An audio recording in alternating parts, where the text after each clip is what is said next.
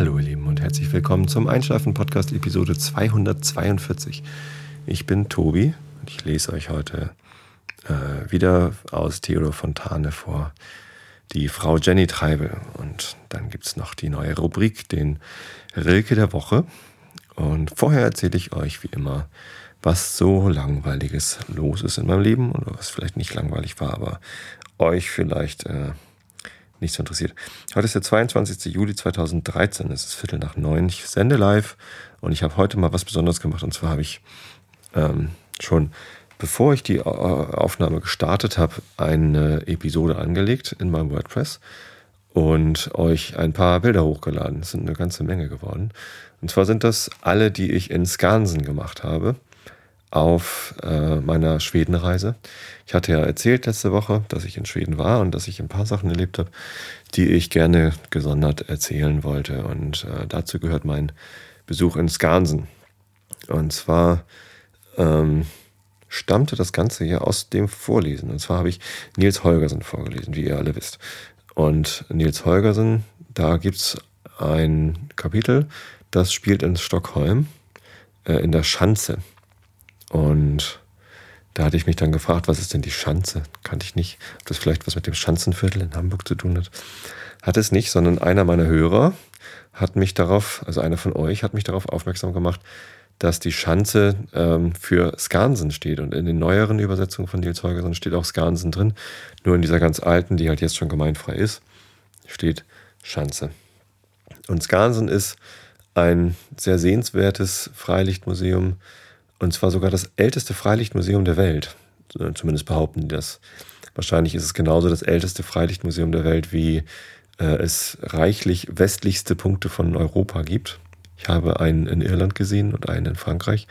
Ich glaube, ich habe sogar zwei westlichste Punkte von Irland in, Frank in, in äh, westlichste Punkte von Europa in Irland gesehen. Äh, aber zusätzlich noch einen in Frankreich. Und naja, ist wahrscheinlich je nachdem, wie festlandig man sich fühlt oder so. Äh, und je nachdem, wie alt man sich fühlt oder wie frei man sich fühlt, so als Freilichtmuseum, kann man sich wahrscheinlich auch ältestes Freilichtmuseum. Es stammt aus dem 19. Jahrhundert. Die haben also im 19. Jahrhundert schon angefangen, ähm, da was aufzubauen, 1800 irgendwas. Ich habe das Jahr vergessen. Ist ja auch nicht so wichtig. Und weil ich schon darüber vorgelesen habe in Nils Holgersen, habe ich mir gedacht, wäre doch schön, wenn man dann auch mal hm, dorthin fährt. Wir waren ja gerade und hatten gerade die Schweden, Schwedenreise schon geplant und ich hatte mir auch gewünscht, dass wir nochmal wieder einen schönen Ausflug machen. Wir haben jetzt nicht so den, den langen Ausflug gemacht wie im letzten Jahr, wo wir diese schöne Tour über Jävle, wo die Makmyra Brennerei ist, und den Urschersee gemacht, sondern äh, nur einen Zwei-Nächte-Trip nach Stockholm. Ähm, wir hatten auch Oslo überlegt, weil ich meiner Tochter letztens die Bücher vorgelesen habe. Sag mal schnell, Dr. Proctor, genau, von Jo Nesbø, ein norwegischer Autor, der eigentlich Krimis schreibt, aber der hat auch diese Kinderbücher geschrieben äh, über Dr. Proctor. Und ähm, die spielen halt größtenteils in Oslo. Und deswegen dachte ich, man könnte mal nach Oslo fahren. Aber ich habe dann bei unseren Freunden in Schweden äh, ein ähm, Norwegen Geospezial, ach, das habe ich letzte Woche schon erzählt, ne? umso besser, dann ist das langweilig und ich schlafe schon ein. Über, über Oslo gelesen und das war dann zu langweilig. Na gut, wir, kurz und bunt, wir sind nach äh, Stockholm gefahren und am äh, Tag zwischen den beiden Nächten, die wir dort geschlafen haben, übrigens in einem sehr empfehlenswerten Hostel, das hieß, das wäre jetzt gut, wenn ich es wüsste, ne? Zinkensdamm. Zinkensdamm hieß das. Ähm, das ist ein Hotel, mit einem angebundenen Hostel. Und ähm, wir haben da ein Vierbett-Private-Zimmer, äh, zwei davon äh, gebucht und das waren eigentlich Hotelzimmer. Aber wir konnten die Hostelküche und so alles mit benutzen. Das war schon sehr ho hoher Standard, würde ich sagen. Und der Preis war dann auch okay. Das kostete ähm, ungefähr 1000 Kronen, also 110 Euro für eine Nacht ohne Frühstück schon viel Geld ne, in Minden, als wir da letztens übernachtet haben, um den Sven vom Kulinarikast zu besuchen, haben wir 110 Euro mit Frühstück bezahlt für ähm, ein etwas größeres Zimmer. Aber dafür ist es halt Stockholm. Und es ist schön gelegen auf Södermalm. Ähm, na gut, also zwei Nächte dort. Ähm, zwischen den beiden Nächten, an dem, an dem ganzen Tag, den wir hatten, haben sich unsere Freunde und Mareile, die dann gerne mit Annika unterwegs sein wollte, dafür entschieden, eine Bootsfahrt durch die Scheren, äh, durch den Scherengarten zu machen, hin zu der Insel Noröra. Ja, Noröra heißt die Insel. Das ist die Insel, wo Ferien auf Saltkrokan die Außenszenen gedreht worden sind. Und ähm, da ich den Film nie so richtig gesehen habe als Kind, jetzt als Erwachsener habe ich da mal einen Blick drauf geworfen, aber es ist halt nichts, was mich so jetzt noch antörnt. Also da, da fehlt mir die dazugehörige Kindheitserinnerung. Ähm, ähm, habe ich gesagt, naja, pf, ob das jetzt was für mich ist und ob das was für die Kinder ist, weil die Fährenfahrt, das ist drei Stunden auf der Fähre hin, dann ist man drei Stunden dort und fährt drei Stunden wieder zurück. Ich glaube, Lovis die Kleine hätte sich auf dem Schiff gelangweilt irgendwann und hätte dann mit Niklas, dem Kleinen von unseren Freunden, wahrscheinlich Quatsch gemacht und wir wären einfach nur hinterhergerannt. Das wäre wahrscheinlich ein eher stressiger Tag geworden. Ich weiß es nicht so richtig. Konnte es schlecht einschätzen und wir haben dann Lovis gefragt und sie hat, wir haben ihr die beiden Optionen gegeben. Hier, du kannst nach Saltkrokan, beziehungsweise nach Öra oder nach Skansen und sie hat sich dann für Skansen entschieden und Mareil hat sich für Neuöra entschieden. Letztendlich waren wir alle glücklich, weil ähm, meine Frau und ich, wir sind dann mit der Kleinen nach Skansen gefahren. Wir hatten dann mal einen Tag zu dritt statt zu acht. Das ist dann ja auch mal ganz entspannt. Und haben uns Skansen angesehen, sind mit der U-Bahn ähm, in die Nähe gefahren, mussten dann noch eine ganze Weile laufen, bis wir dann da waren. Ähm, ich habe mich da irgendwie an das Busnetz in Stockholm nicht rangetraut. Ich bin einfach dann lieber U-Bahn gefahren. Und ja, dann waren wir da und es war wirklich, wirklich toll. Also wir haben hier südlich von Hamburg auch ein Freilichtmuseum, das heißt Kiekeberg. Und ich hatte was ähnliches erwartet. Ich wusste schon, dass es ein bisschen größer ist, weil ich gesehen hatte, dass es noch eine, ähm, einen kleinen Zoobereich gibt, wo so Tiere der nördlichen Gefilde irgendwie ähm, zu Hause sind. Und ja, es ist schon ein bisschen größer, aber äh, so in der Art hatte ich es erwartet und das war es dann auch, aber es war wirklich, wirklich toll.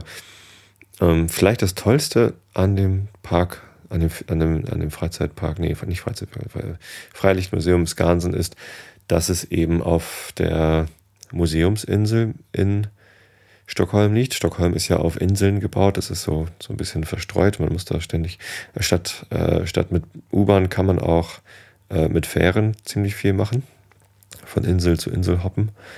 Und ähm, diese Insel äh, mit dem großen nordischen Museum drauf, das aussieht wie eine, eine barocke Kirche, ist aber ein Riesenmuseum. Da war ich noch nie drin, da muss ich auch irgendwann nochmal rein. Ähm, die ist sehr hoch. Also ähm, da, da geht es ziemlich steil bergauf zu diesem Freilichtmuseum Skansen. Und ähm, man kann aber sich das ganz gemütlich machen und ähm, entweder eine Rolltreppe hochfahren oder mit einer kleinen Bahn. Das ist so eine, so eine, so eine Art äh, Seilbahn auf Schienen. Also fährt irgendwie auf einer Schiene, äh, wird aber mit, mit Seilen hoch und runter gezogen. Das sind so zwei, ähm, zwei Züge eigentlich und die fahren halt ähm, immer abwechselnd hoch und runter. Das ist halt ganz geschickt gemacht, sodass der eine den anderen ein bisschen ziehen kann in der Mitte der Spur wird, die, äh, wird das Gleis dann kurz zweigleisig. Ist ganz witzig gemacht, kostet auch nicht so viel mehr. Ähm, natürlich muss man dann immer einen extra Obus abdrücken. Wir wussten nicht, was uns erwartet. Man kann das auch mit der Rolltreppe machen. Man kann auch zu Fuß hochlaufen. ist alles nicht so schlimm. Aber diese Bahn wollten wir uns angucken und die ist auch ganz niedlich. Tja, und dann waren wir da oben und da gab's, haben uns dann erstmal so ein paar Enten begrüßt schon unten. Also noch bevor wir ins Ganzen drin waren, hat uns so eine ganze Schar von Wildgänsen dort begrüßt. Das fand ich ganz nett. Geguckt, ob ein weißer Gänserich dabei war, der Martin, aber war nicht. Und insgesamt waren da ziemlich viele wilde Vögel, also so Enten, die rumflatterten und Möwen und eben Gänse. Das war schon, schon ganz, ganz nett da. Ja, dann ging es da oben los mit äh, lauter alten Höfen die sie ähm, zusammengetragen hatten und aufgebaut haben. Halt schon ganz ähnlich wie Kiekeberg Museum in, äh, hier südlich von Hamburg. Und ähm, das in, in den Höfen drin, also in den Häusern drin, war dann aber alles sehr, sehr schön hergerichtet. Und es gab ziemlich viele ähm, Mitarbeiter, hauptsächlich Frauen, die dann in den, also ich habe glaube ich nur zwei Männer gesehen, aber irgendwie 10, 15 Frauen, die da gearbeitet haben, ähm, die dann halt Trachten angezogen hatten, also je nachdem, nach der Region, wo dieses Haus dann herkam und aus dem Hersprung, äh, Ursprungszeitraum ungefähr. Ähm, und die dann auch noch ein bisschen erklären konnten, was das jetzt für Räume sind und was man da sehen kann und so. Teilweise auch auf Englisch, auf Deutsch äh, eher nicht so. Ähm, Schwedisch können wir ja nicht, deswegen musste man immer nach Englisch fragen. Nur es hat ganz gut geklappt. Ja, in dem einen Haus war eine kleine Backstube und da durften Kinder dann Tünnbröt backen. Tünnbröt ist ein ganz dünnes Brot und dann durfte Lovis also einen Teig kneten und dann ausrollen und ganz dünn rollen und dann mit einer mit einem Nudelholz, das so ähm, Piekser hatte, also da waren so ja so kleine Pyramiden drauf. Auf dem Nudelholz konnte sie das dann nochmal so ein bisschen riffelig nudeln. Und dann war es halt so ganz dünn und dieser dünne Brotfladen wurde dann auf eine auf einer Pfanne, die in einem offenen Herdfeuer lag, äh, ausgebacken quasi. Und dann hatten wir Tünnbrot. Und das war tatsächlich sehr lecker. Also es war so ein bisschen so Stockbrotmäßig. Nee, Stockbrot macht man ja mit Hefeteig. Ich glaube, das war kein Hefeteig. Das Rezept wusste ich jetzt nicht. Ein ganz einfaches Rezept wahrscheinlich. Ähm, aber allein, dass es irgendwie auf so einer Eisenguss, äh, Gusseisenpfanne äh, im, im offenen Feuer halt gebacken worden ist. Eigentlich ja gebraten, aber ohne Öl, also geröstet. Geröstet, ja, genau. Ähm, das war halt schon ganz schick. Und ähm, jetzt rappelt hier mein Handy die ganze Zeit. Will irgendwer was Wichtiges von mir? Der Chat. Hat der Chat eine wichtige Information für mich? Nee. Gut. Naja, ich wollte euch auch nur noch mal darauf hinweisen, dass es zu diesen Live-Sendungen auch immer einen Chat gibt.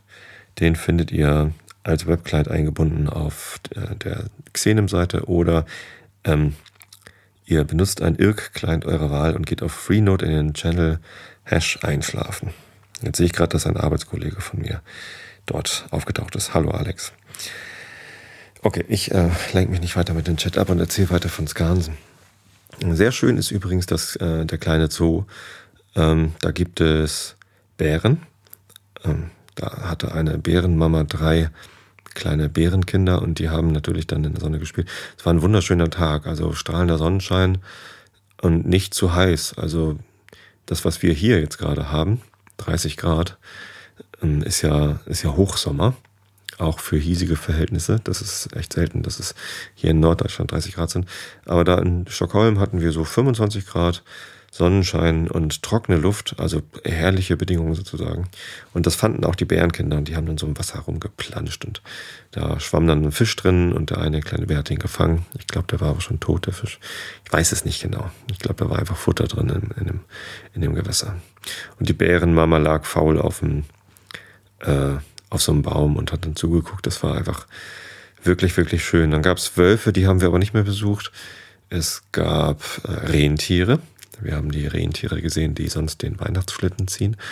Und wir haben Elche gesehen, da gab es auch Nachwuchs, ein, ein kleines Elchbaby, das mit seiner Mama in der Sonne gechillt hat. Und ähm, ein Luchs, den habe ich allerdings nur von hinten fotografiert bekommen. Der hat sich davon geluchst. Und ja, was gab es dann noch für Tiere? Es gab äh, Vögel, ich mag ja Eulen so gern. Und ich, es gab erst zwei ähm, Schleiereulen, glaube ich die da waren, und dann ein Uhu. Uhus sind ja äh, sehr große Vögel, die dann so eine ähm, ja, adlerartige braun, dunkelbraune äh, äh, Gefieder haben, ein dunkelbraunes Gefieder, das so braun gescheckt ist. Auf Englisch heißen Uhus Eagle Owls und ähm, ja, wahrscheinlich, weil sie halt so ein bisschen adlermäßig aussehen. Äh, sehr, sehr schön. Und vor dem, ähm, vor der Voliere des Uhus, übrigens auf Photocracy habe ich als Biography angegeben oder als Reason to be there, ich weiß nicht genau, wie das da heißt. Da gibt es ein Freitextfeld, warum man dann auf Photocracy ist. Und das ist ja dieses Fitness-Dingsbums, was ich sträflich vernachlässigt habe in letzter Zeit. Ähm, und da habe ich reingeschrieben, I want to be an Eagle Owl. Und da habe ich, als ich das dann irgendwann wieder gesehen hatte, mich selber gewundert, wieso habe ich das denn da hingeschrieben? Aber das heißt natürlich auf Deutsch, ich möchte eine Uhu sein und mein Ziel ist es ja, unter 100 Kilo zu wiegen. Also Uhu. Deswegen I wanna be an Eagle Owl. Ja, ähm, äh, genau, also vor diesem, vor der Voliere des Uhus, da stand ein Mann, ein älterer Herr, so zwischen 50 und 60 würde ich grob tippen, also mit grauen Haaren. Äh, und äh, der hatte äh, Nüsschen, er hat kleine zerbrochene Haselnüsse oder so. Und damit hat er Vögel und Eichhörnchen angelockt. Und dann ähm, konnte man da also sehen, dass tatsächlich Eichhörnchen bei ihm auf den Arm gesprungen sind, zur Hand gelaufen sind, sich da eine Nuss genommen haben. Und er hat dann die Hand ganz, ganz still gehalten und die, das Eichhörnchen ist dann kurz da sitzen geblieben.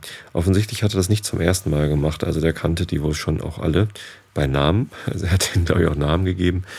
Und eine Blaumeise, Blaumeise war es, glaube ich, könnte man jetzt glatt nachgucken auf dem Foto, was ich eben hochgeladen habe. Ähm, die kam dann auch an und hat sich da bedient. Ähm, ich glaube, er hat auch unterschiedliche Sachen angeboten und es war total nett und äh, wir sind da gar nicht wieder weggekommen, weil das so schön war, zuzugucken, wie dann da die, die diese gezähmten Waldtiere, Eichhörnchen und Vögel sich bei den Nüsschen bedient haben. Der Uhu hat so ein bisschen pikiert geguckt, weil eigentlich ist er das da, aber keiner hat sich so richtig um ihn gekümmert. Ähm, hat dann immer den Kopf weggedreht. Trotzdem ein Foto von ihm schießen können, wo er den Kopf gerade gedreht hat, um zu gucken, ob der doofe Typ mit den Eichhörnchen da noch steht. Naja, also das war insgesamt sehr, sehr schön. Es gab ähm, ganz viel für Kinder, aber auch ausreichend für Erwachsene. Es gab so ein extra äh, Haus, wo ein Kinderzoo drin war. Da gab es dann ein Zimmer mit lauter Katzen, äh, also wo halt Ne? Also ein eingerichtetes Wohnzimmer, da wohnten aber einfach nur fünf Katzen drin.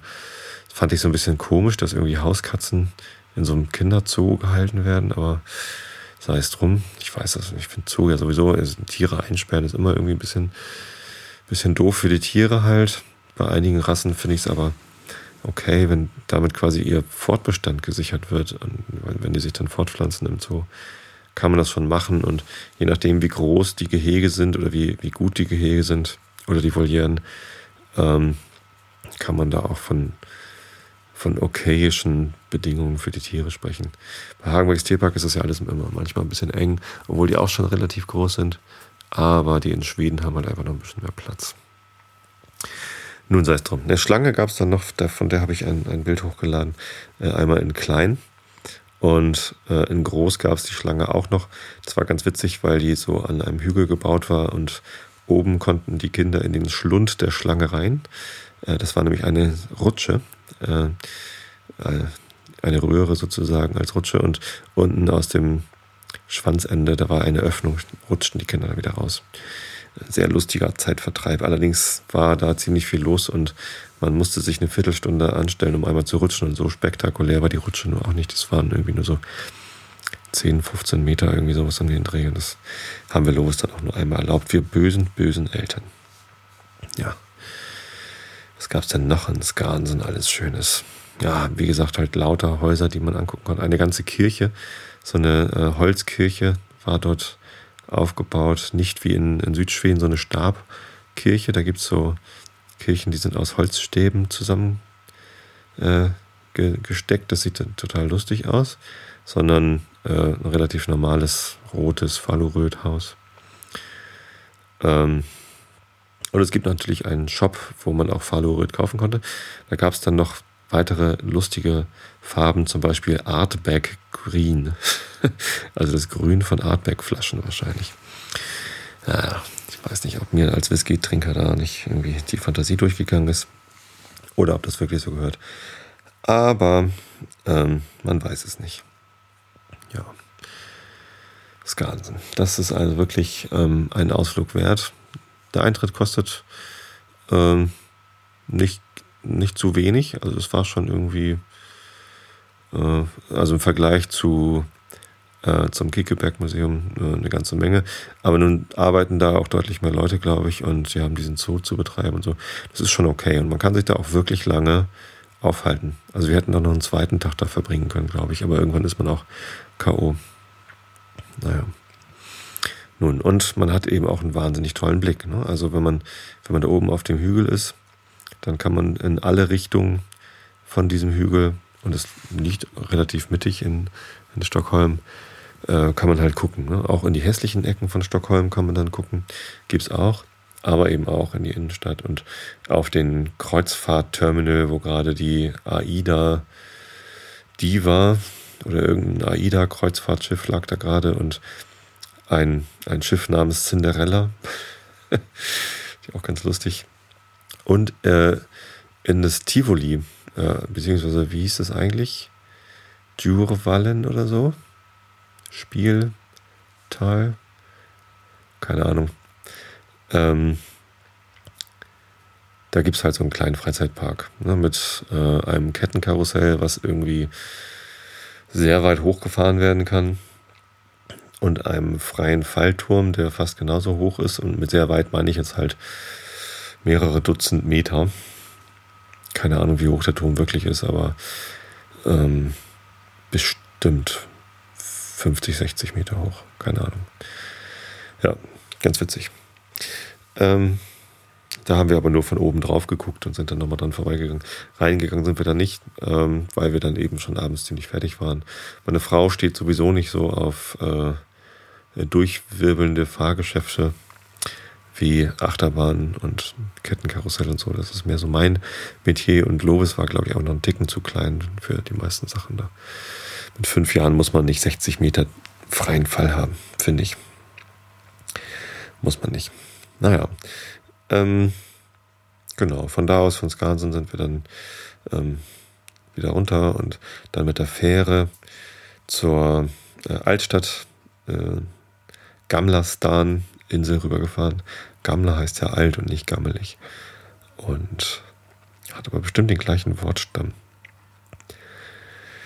Und sind dann nochmal beim König vorbeigelaufen und so. Ach, das ist einfach toll. Ich meine, Stockholm im Sommer ist äh, deutlich entspannter als Stockholm im Winter. Wir waren ja einmal im Winter da und da muss man sich halt schon beeilen, dass man irgendwie nicht im ganz Dunkeln da durch die Straßen läuft. Das ist sicherlich auch schön, aber mit den Kindern irgendwie, na,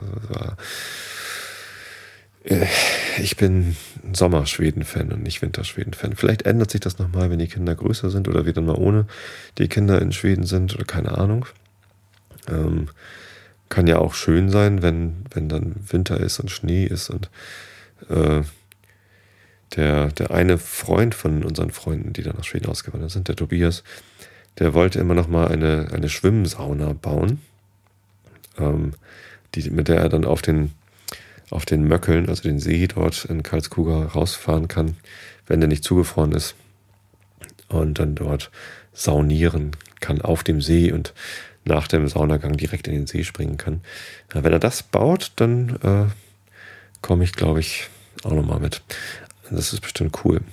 Aber ähm, ein, im, im, Sommer durch Stockholm laufen ist halt wirklich, wirklich toll. Man hat halt ganz lange Licht und alle Leute waren furchtbar entspannt und es war ja auch Urlaubszeit in Schweden. Das heißt, es waren ziemlich viele Leute unterwegs. In Schweden ist es ja so, dass es nicht ähm, Bundesländer gibt wie hier in Deutschland, die alle unterschiedlich äh, ihren Urlaub machen, sondern ich glaube, ganz Schweden macht halt so ungefähr von Mitsommer an ähm, acht Wochen lang Ferien oder so. Also ähm, da gibt es ähm, so, eine, so eine feste Zeit, wo man auch davon ausgehen kann, dass Betriebe, mit denen man irgendwie Geschäfte machen will, irgendwie auf Sparflamme besetzt sind und alle wissen halt, dass man da schlecht erreichbar ist.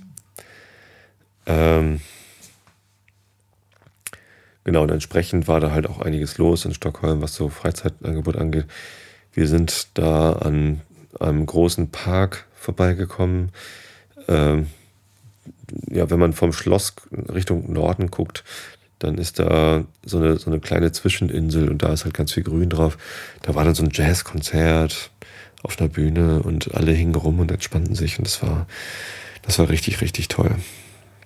Ja, und dann haben wir zufällig auf dem äh, zu Fußweg nach Hause, beziehungsweise zu diesem Hostel, wo wir gewohnt haben, die anderen fünf äh, aus unserer Reisegruppe quasi getroffen und sind dann zurück, äh, gemeinsam zurück zum Hostel, um dann dort Spaghetti zu kochen. Ja, ein, ein äußerst umfangreiches äh, Unterfangen. Äh, wir haben den größten Topf genommen, den es da gab, um für acht Leute Spaghetti zu kochen.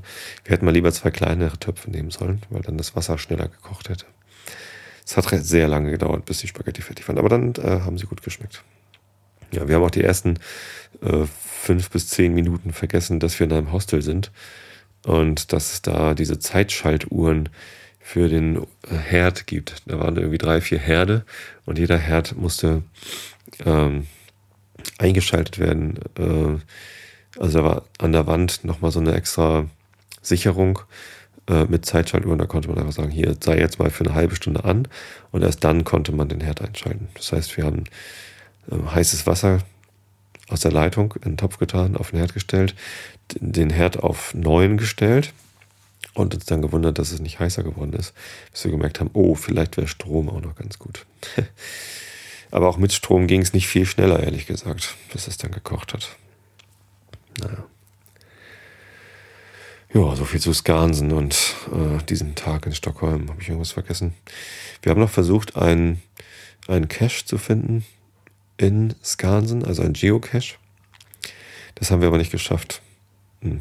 Ich habe dann hinterher geschnallt, es ist ein Earth Cache und ich hätte wahrscheinlich einfach ein Rätsel lösen müssen. Also bei Earth Caches, da sucht man ja nicht eine Dose, sondern man hat irgendwie so eine Aufgabe wie, finde raus, äh, wie diese Gesteinsform entstanden ist und so. Und das war auch tatsächlich genau dort in Skansen, wo so lauter Steine rumstehen. Wahrscheinlich hätte ich äh, die Frage aus dem Earth Cache lesen sollen.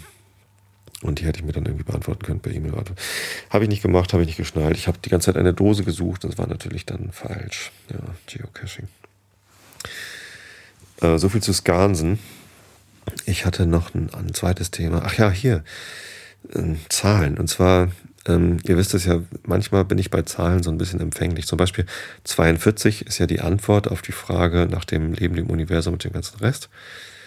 Ähm, das heißt, wenn ich irgendeine 42 sehe, dann freue ich mich. Heute war der erste Tag, an dem die 42 in dem Automaten bei uns in der Firma, wo Clubmate rauskommt, ausverkauft war, aber die 41 noch nicht. Dann habe ich eine Clubmate Nummer 41 äh, kaufen müssen. Kostet das gleiche. Und ich dachte, es wäre vielleicht auch der gleiche Slot, ist es aber nicht, weil bei 42 nichts rauskam, aber bei 41 und ähm, schmeckt aber genauso. Ein Glück. Ähm, aber irgendwie hielt ich es für ein, für ein Zeichen, dass ich aus der 41 ziehen müsste. Und äh, die Episodennummer heute ist 242. Da ist die 42 natürlich mit drin. Aber das leucht, läutet bei mir noch eine andere Glocke. Und zwar gibt es eine Band, die heißt Front 242. Haben in den 80ern angefangen und waren äh, die Vorreiter der Elektronikmusik. Äh, ähm, IBM hieß das. Äh, was heißt IBM? Electro Body Music oder so? glaube schon. Ne, das ist halt ähm, elektronische Musik mit ziemlich stampfenden Bässen und äh, ziemlich hart, ehrlich gesagt. Auch E-Gitarren mit dabei und so. Und, und ja, bekanntester Song von denen ist wahrscheinlich Headhunter, glaube ich. Äh, ich habe die kennengelernt Anfang der 90er, vorher kannte ich die nicht. Ähm, von einem Schulkollegen damals. Ja, und meine meine Hollenstädter Freunde haben das auch gehört. Ähm, da kamen gerade die Platten raus, die, die so Liedkürzel hatten. Also die haben dann äh, vier Zahlen jeweils von äh, Doppelpunkten getrennt. Ähm, Kriege ich jetzt aus dem Kopf nicht zusammen. Ich glaube, die erste Platte hieß 06 Doppelpunkt 22 Doppelpunkt. Also letztendlich waren es halt musste man sich das dann zusammenreimen, dass damit wohl auch Buchstaben gemeint sind und der sechste Buchstabe ist halt das F. Der zweite, die zweite Zahl stand für das U, der, äh, die dritte Zahl für ein C und die vierte Zahl für ein K. Und dann hieß die Platte halt diese Zahlen Up Evil. Und äh, die nächste Platte hieß Evil Off. Äh, Evil halt wieder mit den vier Zahlenwerten für die Buchstaben. Und das waren, das waren ziemlich coole Scheiben. Also die habe ich sehr, sehr gerne gehört. Das war sehr treibende äh, Musik, die, die einen doch eher wach macht. Passt nicht zum Einschlafen-Podcast. Ähm, aber wenn diese Episode Nummer Episode 242 ist und ich an Front 2 for 2 denken musste, dann dachte ich, erwähne ich das doch wenigstens nochmal. Wenn ihr mal nicht schlafen wollt, dann hört euch Front 2 for 2 an. Ähm, die haben auch eine Platte, die heißt Angels vs. Animals, die kam danach irgendwie. Da ähm, ging es der Band eine Zeit lang mal irgendwie nicht ganz so gut, glaube ich. Ähm, also was den Erfolg angeht. Äh, und auch inhaltlich ist diese Scheibe sehr ja, depressiv, weiß ich jetzt nicht. Es ist eine sehr düstere Stimmung ähm, und ziemlich kaputt. Also nicht, dass sie vorher heile waren oder irgendwie fröhliche Musik gemacht haben, aber ähm, diese Sachen, die da kamen, die waren schon ziemlich heftig. Ja, muss ich mal wieder rauskramen, die alten Sachen. Eben ähm, während ich die Bilder von Skansen hochgeladen habe und an die Band gedacht habe, habe ich mir den Song Headhunter angemacht. Den gibt's, äh, findet man auch schnell auf YouTube. Headhunter Version 3. Weiß nicht warum Version 3, keine Ahnung. Ob der so hieß oder ob es noch eine ältere Version von dem Song gab. I don't know. I don't remember. It's too long ago. Ja. Heiser bin ich übrigens auch noch ein bisschen. Ich weiß nicht, ob man es hört, meine Stimme ist ein bisschen belegt. Ich bin nicht schon wieder krank, keine Sorge, sondern das ist immer noch vom Stadion. Ich war am Freitag im Stadion und äh, meine Stimme hat sich über das ganze Wochenende noch nicht so richtig wiederholt, weil ich mir wieder die Seele aus dem Hals gesungen habe und laut geschrien habe. Ähm, wir haben uns ja Saisonkarten gekauft von dem Flattergeld der letzten und nächsten Monate. Und äh, die Saisonkarten sind dieses Jahr auf der Nord. Wir sind wieder auf der Nord, wo wir vorletzte Saison schon waren. Und das ist doch jetzt sehr dicht an den Gästefans dran. Zu Gast war 1860 München und der Münchner Fanblock, der war schon ganz schön groß und auch sehr, sehr laut. Die hatten auch so, ein, so eine Trommel dabei, äh, so eine Pauke. Und äh, ja, wow, die haben, die haben ordentlich Alarm gemacht. Haben natürlich auch viel Scheiß St. Pauli, Scheiß St. Pauli gebrüllt, was dann mit freundlich höhnischem Beifall von uns quittiert worden ist. Ähm, ich weiß immer nicht, was das soll. Also warum, warum muss man Scheiß St. Pauli grölen? Wenn man als Gast zu uns ans Millantor kommt, kann man sich nicht irgendwie respektieren oder so? Ich weiß, irgendwie, weiß ich nicht. Schon bei der Stadionhymne. Also als wir deren Lied gespielt haben, waren, waren wir relativ spiel, äh, still. Ist ja sowieso eine Besonderheit im Millantor Stadion, dass wir vor den Mannschaftsaufstellungen immer das äh, die Hymne der, der Gäste spielen. Dann kommen die Mannschaftsaufstellungen durchgesagt und danach kommt unsere Stadionhymne. Ein Herz von St. Pauli. Das Spiel war eher so Herz Kasper von St. Pauli, aber ähm, so heißt unsere Stadionhymne. Und wenn man bei unserer Stadionhymne irgendwie wirklich laut irgendwie eigene Songs anstimmt, äh, das ist unhöflich, weil ich stand da und wollte meine Stadionhymne singen und konnte nicht. So, das war so, also ich, ich kam da halt nicht gegen an. Das war, das war zu schwierig. Ich weiß nicht, ob das normal ist oder, oder ob das irgendwie vielleicht unbedacht ist oder so, aber irgendwie hätte ich mich halt gefreut, wenn man uns hätte singen lassen und dann, ja, keine Ahnung. Rivalität ist ja gut und so, aber man muss auch irgendwie mal ein bisschen nett zueinander sein, finde ich immer. Ja, das Spiel war, ne, wie gesagt, in der ersten Halbzeit sah es, äh, war, es, war es recht brutal, aber spielerisch sah das noch ganz gut aus, was St. Pauli da geliefert hat. Äh, konnten ganz gut gegenhalten, waren auch viel im Angriff. In der zweiten Halbzeit war 1860 München fast ausschließlich ähm, Angriff und St. Pauli in der Defensive. Das sah richtig eng aus für uns teilweise. Ähm, ich, es gab so eine gemischte Meinung über den Halstenberg. Das ist der der neue Dortmunder, den wir da bekommen haben. Äh, uns wird ja manchmal nachgesagt, wir hätten nur Dortmunder. Das stimmt natürlich gar nicht. Wir hatten den Ginczek von Dortmund ausgeliehen, von Borussia Dortmund, der jetzt für Nürnberg spielt. Ähm, und jetzt haben wir den Halstenberg. Ansonsten wüsste ich niemanden, der jetzt von Dortmund zu uns gekommen wäre. Also in dieser Saison nicht. Und auch der bestehende Kader da ist, glaube ich, keiner von Borussia Dortmund gekommen. Ja, egal. Zumindest ähm, der Halstenberg hat, äh, also wir hatten vier Neuzugänge in der Startformation stehen. Äh, Linksverteidiger war Halzenberg. Rechtsverteidiger war Nerich, der hat ordentlich auf die Glocke gekriegt, vor allem vom Rob Friend, der einfach auch ein ziemlich bulliger Typ ist.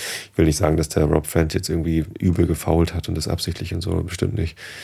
Ähm, aber es war halt einfach ein sehr körperbetontes Spiel und der Nerich musste dann irgendwann ausgewechselt werden, weil er nicht mehr konnte. Und dann hatten wir noch ähm, äh, im Sturm den Christopher Nöte und wen hatten wir noch neu? Ja, Sören Gonter hatten wir in der Innenverteidigung, aber der ist ja nicht wirklich neu. Der war letztes Jahr schon da, hat halt nur irgendwie zwei kurze Einsätze gehabt.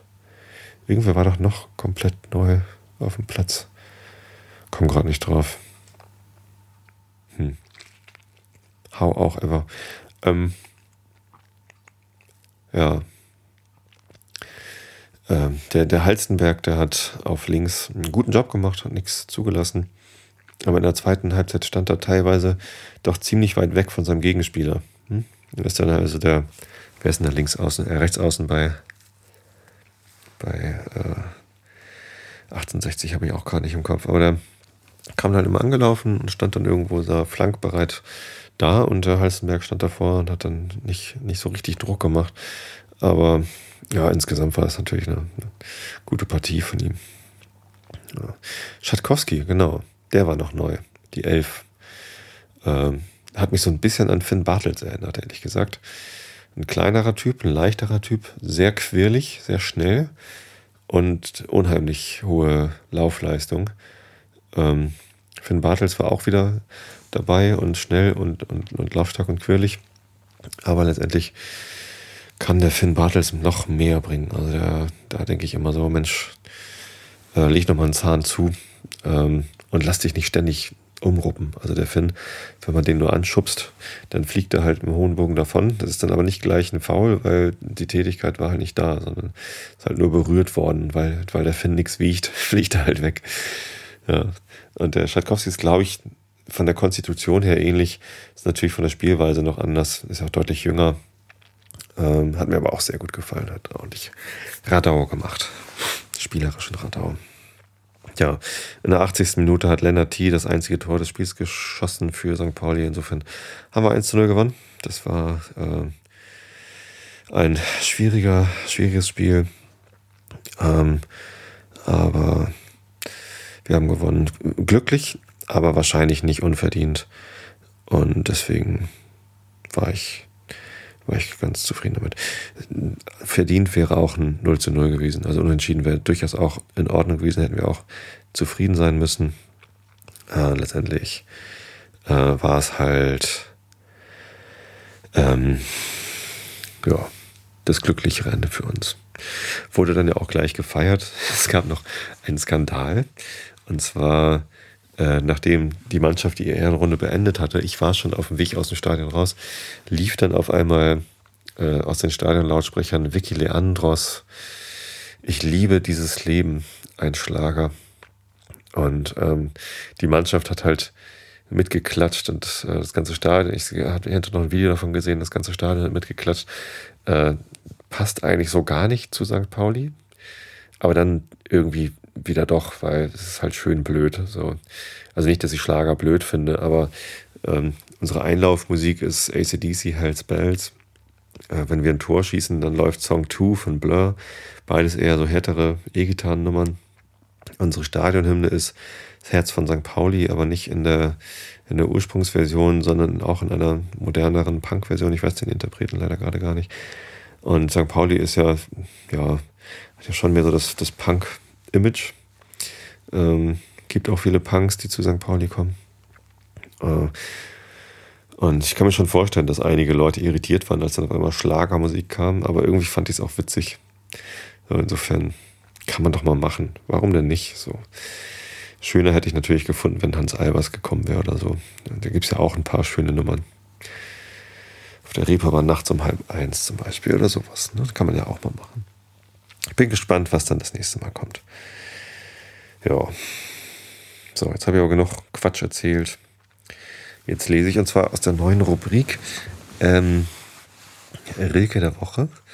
Äh, lese ich euch jetzt jede Woche ein Gedicht von Rainer Maria Rilke vor. Ähm, ich habe letzte Woche zwei vorgelesen, aber irgendwie ist das doof. Weil die sind halt alle kurz. Ich habe gedacht, so, na, das war so kurz, ich lese noch eins vor. Das nächste war natürlich wieder kurz.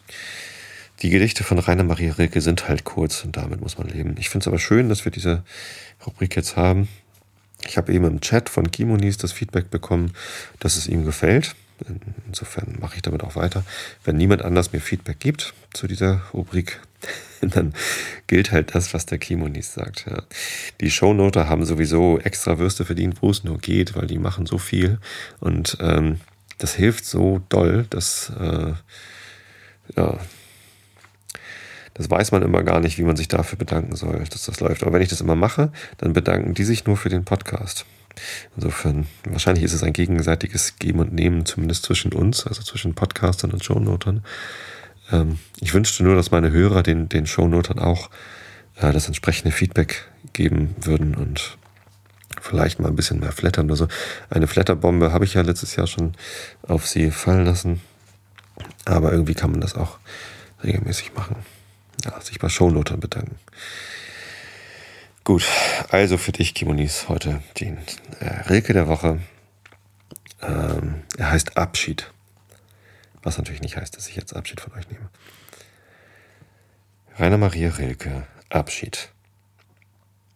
Wie hab ich das gefühlt, was Abschied heißt? Wie weiß ich's noch? Ein dunkles, unverwundenes, grausames Etwas, das ein schön verbundenes noch einmal zeigt und hinhält und zerreißt.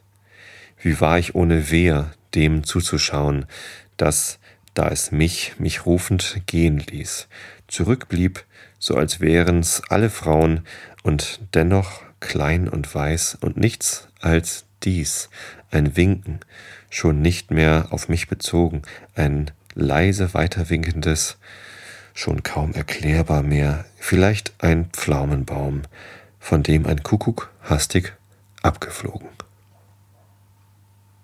hastig. Hastig heißt es. Hamburg, Hamburg. In Hamburg sagt man Tschüss und hastig. Ist euch schon mal aufgefallen, wie viele Worte es im Deutschen für schnell gibt? Hastig, schnell, eilig, sofort, stehenden Fußes, äh, äh, jetzt, äh, naja, also es gibt da doch einige. Und etliche Stadtteile in, in Hamburg, die auch so heißen, schnell sind zum Beispiel. Oder quickborn. My mom had no problems with my birth, I was quickborn. Ja. Ganz anders natürlich idle steht, da eideln sie da rum und sind ganz entspannt. Äh, ja, äh, Schluss mit lustigen Wortspielen. Ähm, ihr wollt schlafen und ich gönne es euch. Ich will auch ins Bett, deswegen lese ich euch jetzt schnell noch Frau Jenny Treibel vor. Ähm, wir sind irgendwo im ersten Kapitel. Es ging gerade darum, dass die Jugend ein Schatz ist. Ja, also Augen zu und zugehört. Ja, lachte Corinna, die Jugend ist gut, aber Kommerzienrätin ist auch gut und eigentlich noch besser. Ich bin für einen Landauer und einen Garten um die Villa herum. Und wenn Ostern ist und Gäste kommen, natürlich recht viele, so werden Ostereier in dem Garten versteckt und jedes Ei ist eine Attrappe voll Konfitüren von Hüvel oder Kranzler oder auch ein kleines Necessaire ist drin. Und wenn dann all die Gäste die Eier gefunden haben, dann nimmt jeder Herr seine Dame und man geht zu Tisch. Ich bin durchaus für Jugend, aber für Jugend mit Wohlleben und hübschen Gesellschaften. Das höre ich gern, Corinna, wenigstens gerade jetzt, denn ich bin hier, um dich einzuladen, und zwar morgen schon. Es hat sich so rasch gemacht. Ein junger Mr. Nelson ist nämlich bei Otto Treibels angekommen. Das heißt aber, er wohnt nicht bei Ihnen. Ein Sohn von Nelson und Co. aus Liverpool, mit denen mein Sohn Otto seine Hauptgeschäftsverbindung hat. Und Helene kennt ihn auch. Das ist so hamburgisch. Die kennen alle Engländer. Und wenn sie sie nicht kennen, so tun sie wenigstens so. Mir unbegreiflich. Also, Mr. Nelson, der übermorgen schon wieder abreist und um den, es sich, um den handelt es sich, ein lieber Geschäftsfreund, den Ottos durchaus einladen mussten. Das verbot sich aber leider, weil Helene mal wieder Plättung, Plätttag hat. Plätttag mit drei T. Das ist ein schönes Wort was nach ihrer Meinung allem anderen vorgeht, sogar im Geschäft. Da haben wir es denn übernommen, offen gestanden nicht allzu gern, aber doch auch nicht geradezu ungern. Otto war nämlich während seiner englischen Reise wochenlang in dem Nelsonschen Hause zu Gast. Du siehst daraus, wie es steht und wie sehr mir an deinem Kommen liegen muss. Du sprichst Englisch und hast alles gelesen und hast vorigen Winter auch Mr. Booth als Hamlet gesehen. Ich weiß noch recht gut, wie du davon schwärmtest.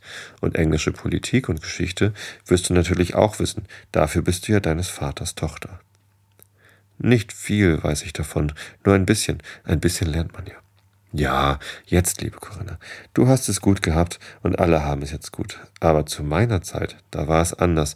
Und wenn mir nicht der Himmel, dem ich dafür danke, das Herz für das Poetische gegeben hätte, was wenn es mal in einem lebt, nicht wieder auszurotten ist, so hätte ich's nicht gelernt und wüsste nichts.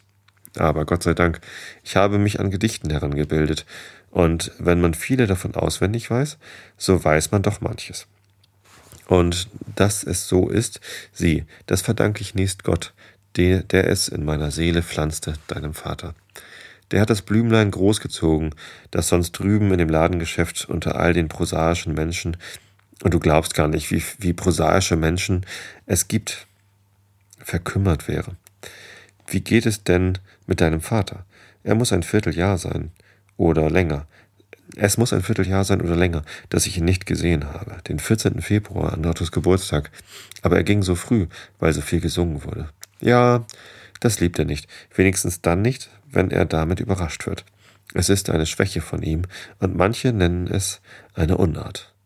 Oh, nicht doch, Corinna. Das darfst du nicht sagen. Dein Vater ist bloß ein origineller Mann. Ich bin unglücklich, dass man seiner so selten habhaft werden kann.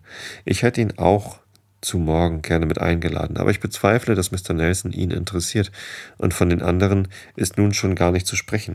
Unser Freund Kroler wird morgen wohl wieder singen und Assessor Goldammer seine Polizeigeschichten erzählen und sein Kunststück mit dem Hut und den zwei Talern machen. Oh, da freue ich mich. Aber freilich, Papa tut sich nicht gerne Zwang an, und seine Bequemlichkeit und seine Pfeife sind ihm lieber als ein junger Engländer, der vielleicht dreimal um die Welt gefahren ist. Papa ist gut, aber einseitig und eigensinnig. Das kann ich nicht zugeben, Corinna. Dein Papa ist ein Juwel, das weiß ich am besten. Er unterschätzt alles Äußerliche, Besitz und Geld und überhaupt alles, was schmückt und schön macht.